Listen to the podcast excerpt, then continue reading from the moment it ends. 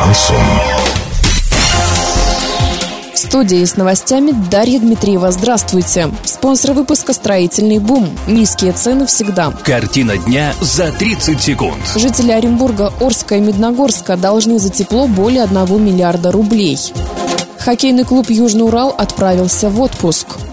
Подробнее обо всем. Подробнее обо всем. Сумма долга за тепло и горячую воду у жителей Оренбурга, Орска и Медногорска достигла полутора миллиардов рублей. Из них более одного миллиарда просроченные квитанции. Статистику за год приводит АО «Энергосбыт Плюс». За электроэнергию жители Оренбургской области должны свыше 500 миллионов рублей. Критических отметок достигли долги юридических лиц за электроэнергию 3 миллиарда 50 миллионов рублей. За тепловую энергию предприятия и организации организации не оплатили вовремя более 1 миллиарда рублей.